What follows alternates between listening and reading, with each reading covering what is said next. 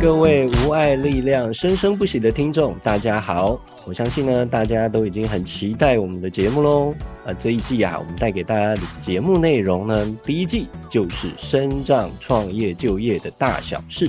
而今天啊，我们就邀请了一位在就业跟创业道路上面尝试过很多不同路的朋友，而啊，他啊是，呃，我们我可以这样叫他哈，罕病小巨人。好，他就是今天的来宾陈静杰，而且他的绰号是大头。来，我们欢迎静杰。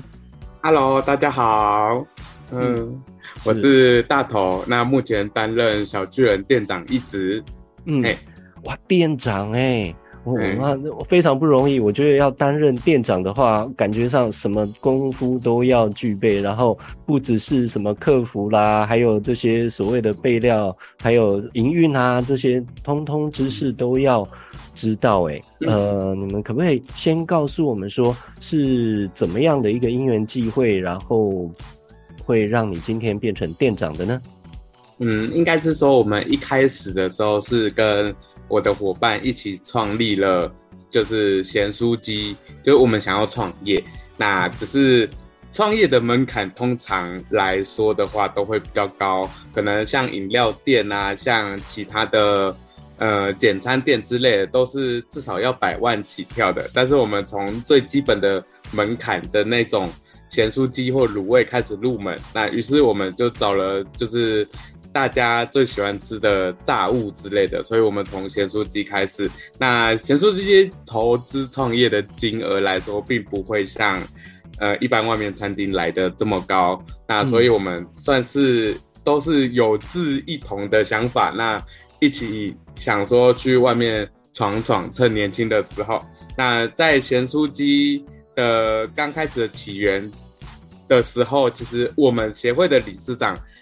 呃，叶文龙叶理事长的时候就一直持续关注这一块。其实他有跟我们说过，其实我们算是最好的人形移动的广告看板，哎，所以他会觉得是说，其实我们不管做任何的生意啊，或者是其他的，算是一个很就是标，算是标新立异又很明，哎，应该是说比较让人印象深刻的那一种。那其实，在经营的过程之中，理事长一直都有跟我们洽谈，是说他想要开创一个算是身心障碍者的就业园地。那于是小巨人火锅店就这么出来了。对，好哇，所以看起来这个从店长培呃养成之路，其实。之前是有蛮多辛酸的，对不对？而且你刚刚提到这个盐酥鸡的这样的一个创业过程，哦，这让我不禁想到，然后。又有叶文龙理事长，他又说：“哎，你们就是一个最棒的一个就是广告人形看板。哎，这个地方就要让听众们呃了解一下哦，为什么会这样子形容呢？是不是跟你自己的这样的一个疾病，或者是呃造成你目前的这样的一个外形有关系呢？”嗯，因为我们来说的话是呃人俗称的。侏儒症，但是它的学名叫软骨发育不全，嗯、那它会发生的几率大概是两百万分之一，所以其实，在台湾上来说的话，会还是会蛮常见的。但是国外的，呃，国其实我相信大家一定都会，就是像菲律宾啊，他们有一个餐厅，就是小矮人的餐厅，然后像美国，他们也有，就是很多。就是小小人儿的族群，他们一起生活。但像台湾的话，就比较分散了一些。对，那我们算名称叫，呃，俗称叫侏儒症，但是它的真正的学名，医学上的学名叫软骨发育不全。那其实我们跟玻璃娃娃又不太一样，因为常常很多人都喜欢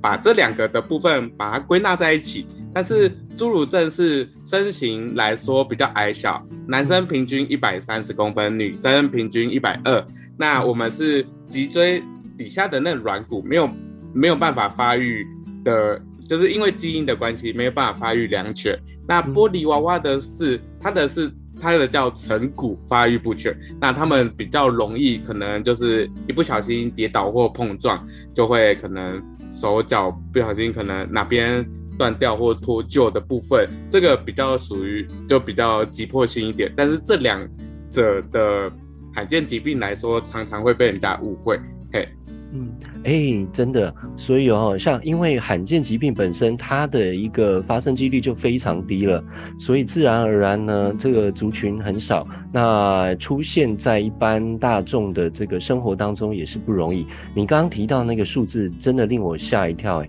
百万分之一的等级的这个几率，哇，这个是真的是非常非常低哈。那虽然像我自己本身是多发性硬化症，我们的这个几率也只有到万分之一，所以这个哦，遇到了静姐真的是又要哇，要膜拜一下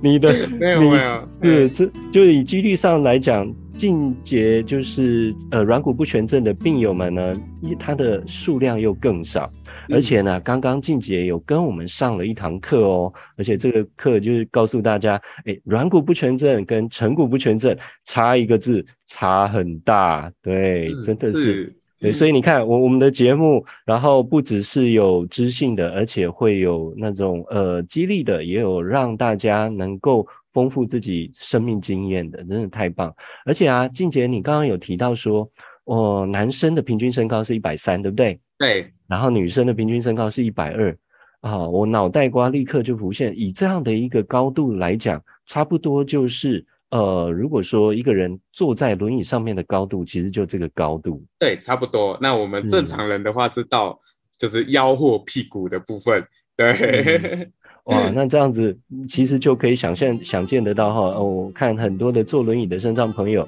他们的世界就是啊，我不要看屁股。所以我们常常去呃捷运上啊，走在路上的时候，大概高度就是这个样子。所以像这样子的一个高度，对于你们要做咸酥鸡这件事情，是不是也遇到了一些挑战啊？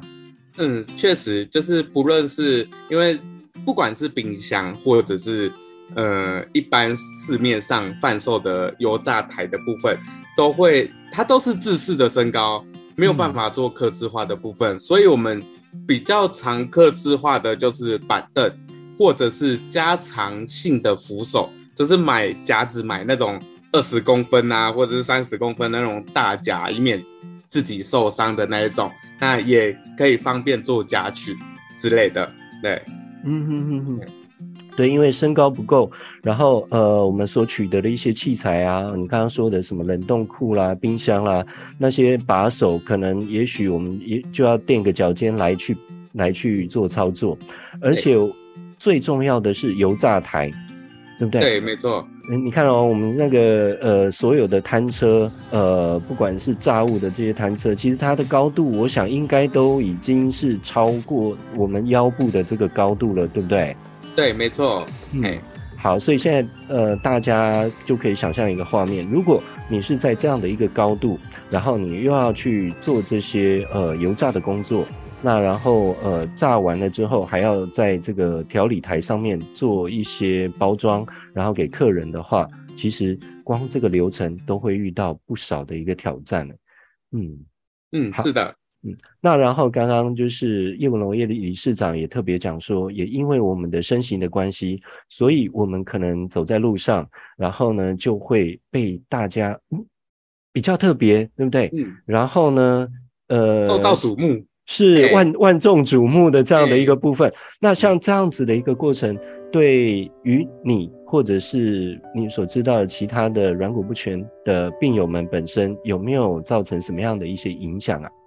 嗯，像最近在去年的时候，台中的那个台电有一个妇女水果的部分，因为要摆摊水果，然后但是遭受市集的，就是一些摆也是一起摆市集的摊贩所受到排挤，这件事情其实有上到新闻来广受大家讨论，但是其实呃，就是因为可能身形比较特殊，所以。贩卖的东西虽然都是差不多的，但是很多人会去跟那对妇女做捧场、做爱心，嗯、希望可以帮助他们改善生活。嗯、但是同样是市集的其他摊贩，有些人就比较看不下去，眼红了。哎，对，为什么那一摊生意就比较好？我卖的水果也没有比他差，所以就是因为我们的呃特特别的身高的来说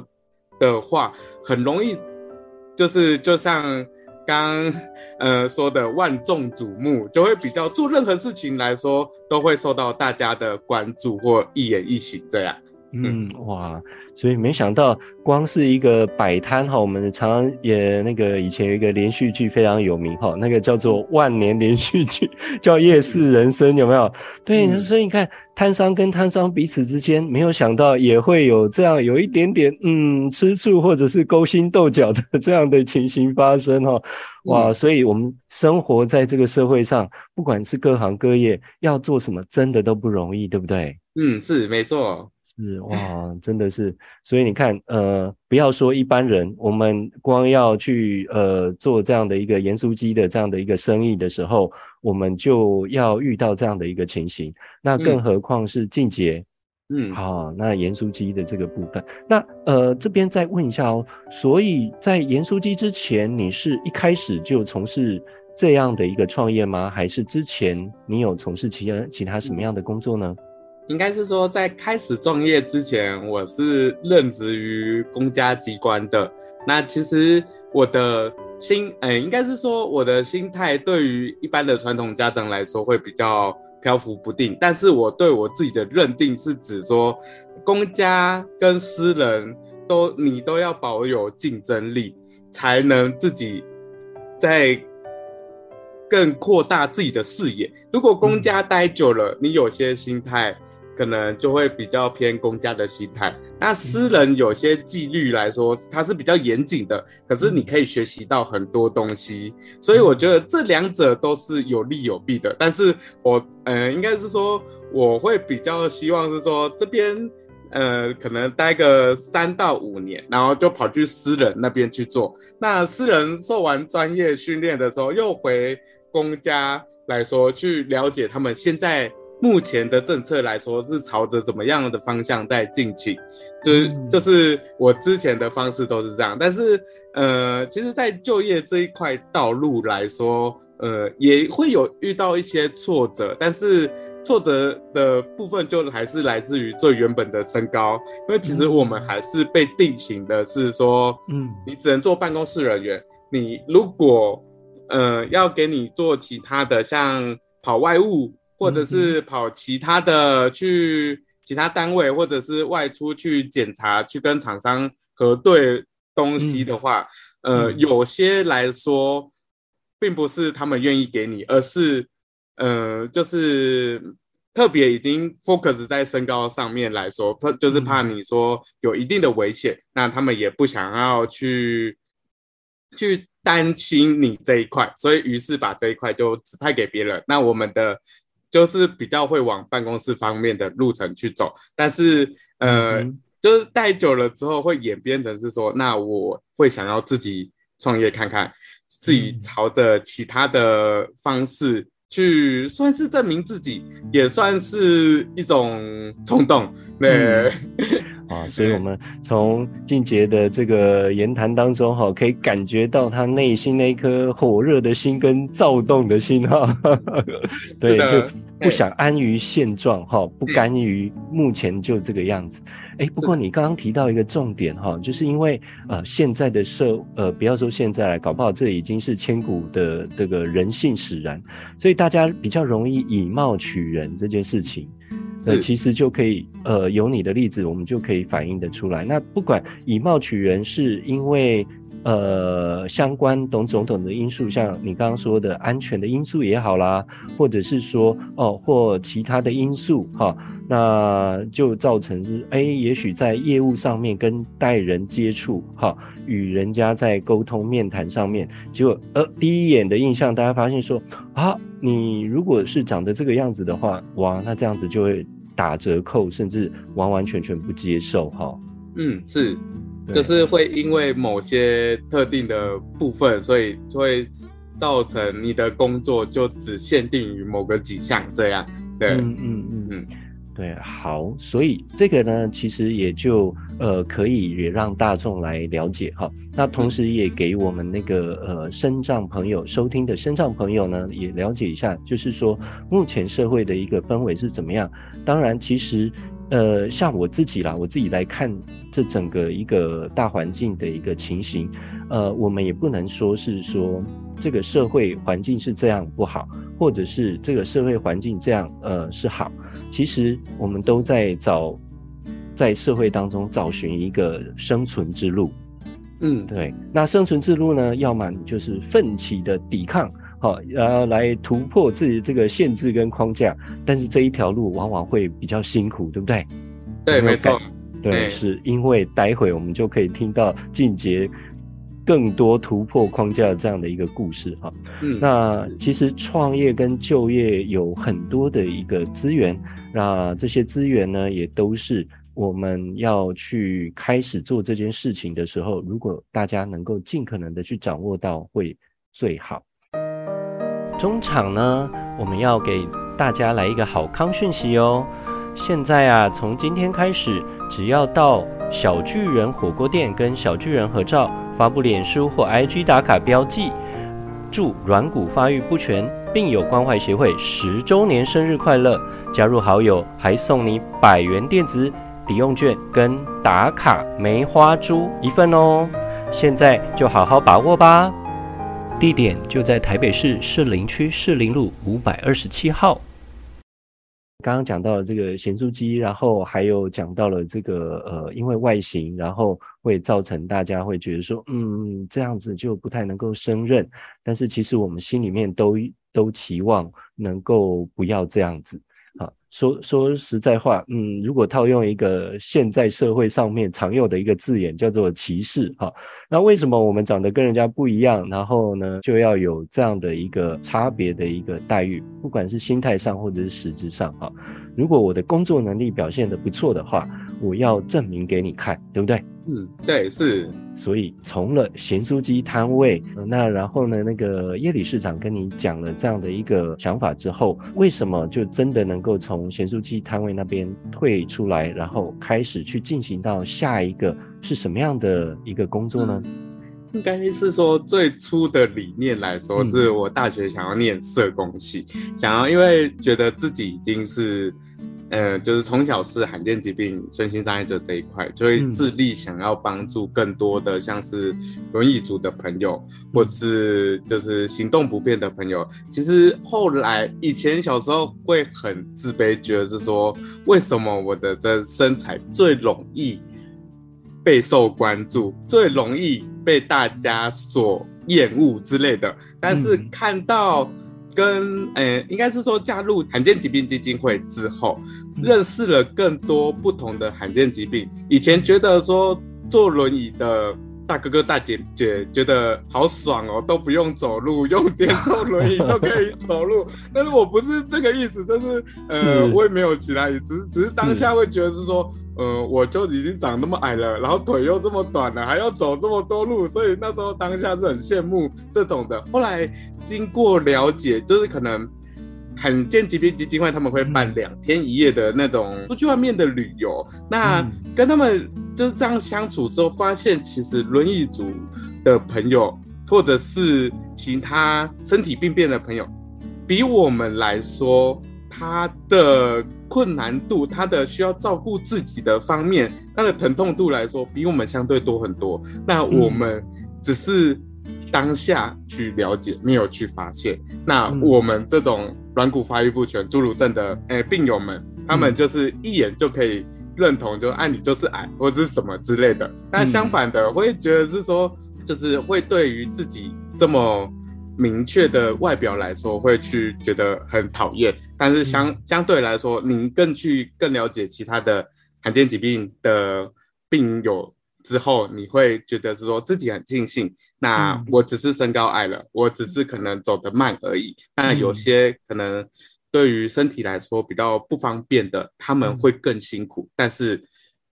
别人不知道而已。这就很多。嗯、呃，说不完的背后的故事。对，真的，哎、欸，我这个也有很很强烈的感受哈。也我也是在参加这个罕病基金会的，他们算是大团哈，北中南的病友都可以参加的这种大型团体旅游。然后我也看见了非常多不一样的罕病的朋友，那个时候也让我眼界大开。那大开到多说，其实我光看到这么多的罕病哈，分类就有两百多种。嗯，然后这两百多种呢，哈，有绝大部分的是因为基因的这个部分，所以就让我联想到啊，我我之前喜欢看的一部电影，而且那个连电影是连载的哦，叫做《X 战警》。嗯，对，我就看了那个《X 战警》之后，我就觉得说，哇，那一部电影似乎好像就在演我们罕病病友嘛，对不对？嗯，对，没错。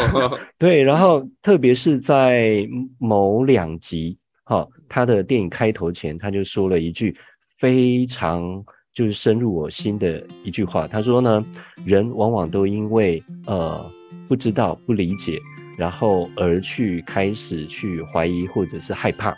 嗯，对，甚至造成冲突。嗯，我就想说，哇，那这不是就是在说我们现在的这样的一个社会吗？对于所谓的少数的部分，突然坐轮椅啦，或为什么个子这么小啦，或者是说有一些呃长得呃因为基因的关系导致没有办法讲话，或者是脸部哈、哦、长得比特别比较奇怪一点，所以大家就会因为不了解，然后可能也许同言同语就出来。对，所以在这个地方还是希望说大家能够尽可能的不要以貌取人，嗯、去了解他们背后的故事，我觉得会更感同身受一些。对，嗯，对，是啊。好，那然后好吧，那我们就继续下去。嗯，就是后来，哎，因为初中是社工系，但是因为学校的关系。哦，我想选的学校它并没有社工系，那于是还是走资管来说的部分，资管系来说。但是我发现其实出来工作社会职场这几年，其实还是对于弱势团体跟就是弱势病友们来说，会持续的去看到他们会需需要，呃，发挥自己的同理心去帮助他们。所以当理事长。跟我们谈起他这个理念的时候，其实我觉得这是一个，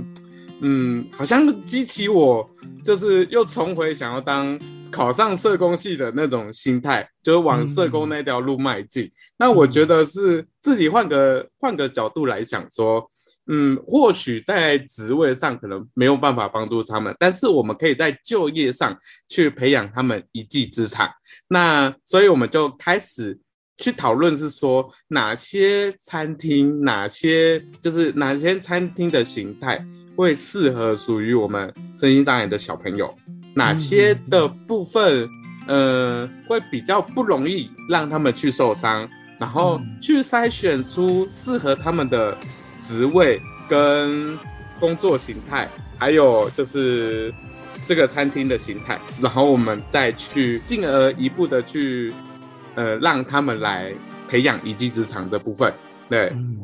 哇，真的不容易哈。我觉得，呃，用龙理事长他刚刚你讲的，他有特别提到一个，就是在我们选择这个要创业的一个路途哈，这个标的啊，他都必须要好好的先研究，啊、呃，研究，而且是拿我们要参与的这个罕病身上的朋友他们自己。的能力或者是缺点，在这个地方做一些筛选，哎，我觉得这个很重要。嗯，因为其实韩韩冰他们有很多来说是因为身体上受限，所以其实有些人专长是电脑、是行销或者是其他的，但是有些人专长是跟客人交谈、跟客人互动，那。就是，但有些比较心思细腻的呢，我们就可以放在着重于刀工、着重于厨房料理、着重于餐饮料理技术的培训。所以其实很多，嗯，罕病病友他们都有，就是每个人都有特质，但只是特质的部分，我们都要去筛选一下，然后去了解，去细心的了解之后，他适合培养做哪一块，那我们就从他的那一块。就从他有兴趣的那一块，我们慢慢把他培养起来。所以这是，呃，一开始小巨人火锅的初期草创的时候会异常辛苦的原因在这里，因为其实每个小朋友的位置性的重叠来说，其实还蛮高的。那有些比较有特定、稍微有一点难度的部分，嗯、呃，这可能就是需要后期慢慢培养才起来的。那，嗯、呃，我们后来就是开始去找场地的部分。那其实我们也有在讨论说要走，呃，可能是简餐类型呢，还是火锅店呢，还是其他咖啡馆呢、嗯、之类的。但是后来，呃，因为这样。我们讨论的机制下来，觉得是说，其实台湾一年四季都在都喜欢吃火锅，不论冬天还是夏天，都很喜欢吃火都吃火锅。那夏天尤其是很喜欢吹着冷气，然后吃热热的火锅，那种就是就是台湾人最喜欢的。所以后来我们就朝着火锅店方向去前进。然后其实它的原因，最主要原因是它的东西的汤头来说，其实只有汤头是。热的、烫的、滚的的的部分比较需要注意，那、嗯、其他的菜盘、刀工或者是食材来说，呃，会讲求的比较是技术面、雕刻类，所以它不用再去额外下去，嗯、呃，就是可能说在炒啊、在滚啊，或者是在呃，就是把它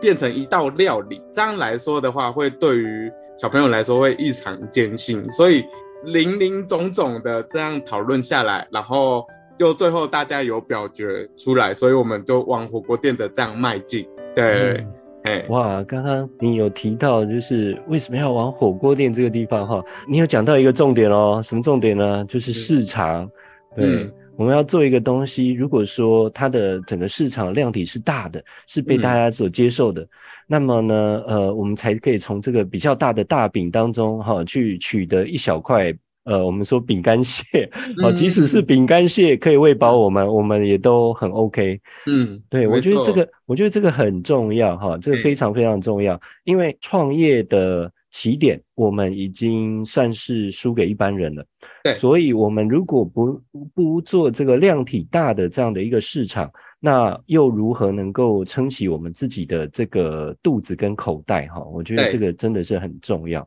对，嗯，您刚刚有提到，所以简餐店的话是之前也有尝试过吗？嗯，是有尝试过，但是因为小朋友的寒冰小朋友的位置重叠性比较高，比较特殊的位置是小朋友比较嗯不愿意去学习的，或者是不想要去。发展成呃，可能比较嗯辛苦，或者是，可是它是富含有技术量的，可以学学到之后，可以让你对于你来说是有一技之长的。但是因为我们当初并没有考量到小朋友们的，就是罕病病友的体力，或者是肌耐力的部分，这是我们一开始疏忽的点，所以其实。在前期简餐店来说，也算是会比较，我们在试做的那期间来说是稍微惋惜，会比较失败了。所以火锅店来说，算是我们评估的谨慎之后，我们再选择出发。对，所以我们那时候当下并没有考量。每个小朋友的体力真的是不一样。那因为每个疾病的小朋友，他们都是比较特别的，所以有些的体力分配的来说还是是不行的。所以，所以我们才换成稍看起来稍微轻松一点，但是他要与客人沟通的，就是的部分就比较多了。嘿，是这样。嗯嗯嗯，哇。对啊，所以你看哦，这一条创业路上面啊，这个也不是说就想要怎么样就可以顺顺利利的哈、哦。嗯，是的，是。所以你看，现在虽然静杰跟我们在呃回顾这一段过去的历史当中啊，在他的言语的这个声调上面，我们并没有听出任何的这种沮丧或者是说哀伤，这么样的积极，甚至有笑容的这样子讲出来。哇，那真的是背后不晓得是有多少的辛苦所堆叠而成，但是他都能够用笑容来去一笑置之。我觉得这个就是一个呃天生的创业人，天生的这样的一个创业魂，呃，跟一般大众所不一样的地方。这又让我们见识到了我们靖杰好大头店长他的一个韧性，跟他的一个乐天跟乐观。我觉得真的、嗯、真的不容易。时间啊，过得很快，已经三十分钟喽。大家是不是听得不过瘾啊？小巨人火锅店的故事还有很多呢，还有下一集哦。所以请各位听众观众下载、转发，并且订阅，开启小铃铛。如果觉得我们节目不错的话，恳请赞助我们，让无爱力量的频道生生不息哦。本频道背后内容的制作是由罕病身障朋友辛苦完成的。欢迎有故事想行销的个人或单位组织洽谈节目制作。无爱力量生生不息，我们下次见，See you。